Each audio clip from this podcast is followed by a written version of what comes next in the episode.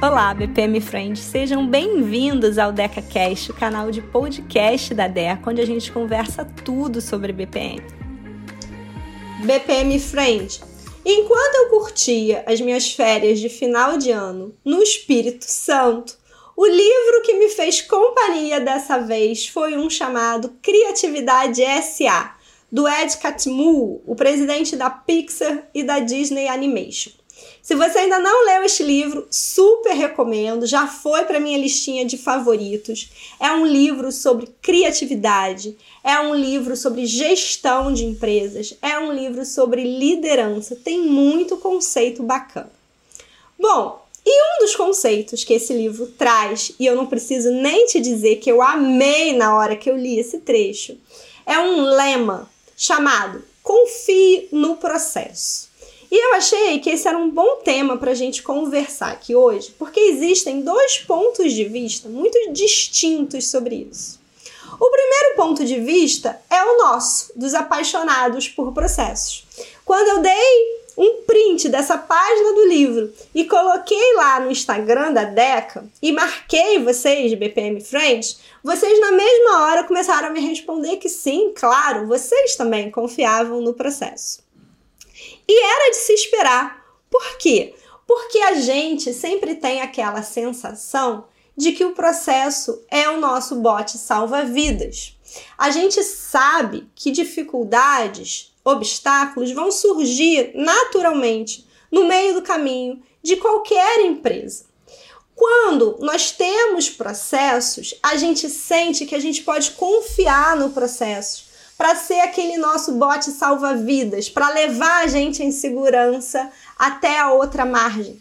Então, quem gosta, quem é apaixonado por processos, se sente mais seguro quando a empresa está operando baseada em processos. Porém, existe um outro lado da moeda ao qual eu acho que nós precisamos também ficar bastante atentos, que é o fato de termos processos não significa que a gente pode também relaxar totalmente e assumir que o processo sozinho vai corrigir as coisas para nós por conta própria. Óbvio que isso não vai acontecer. Eu canso de dizer para você, BPM Friend, que o processo não é um ser vivo.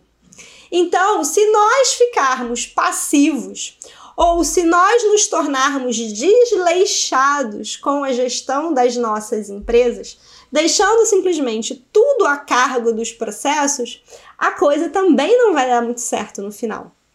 Confiar no processo não é abandonar o processo. De vez em quando a gente tem que ir lá dar uma cutucadinha no processo para ver se ele está vivo e funcionando da forma que deveria.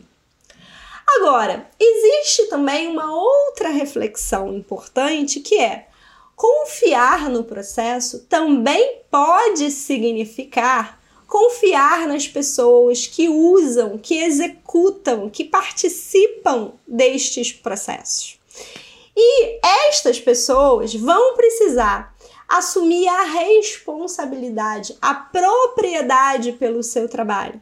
Elas também não vão poder delargar tudo em cima do processo, entende?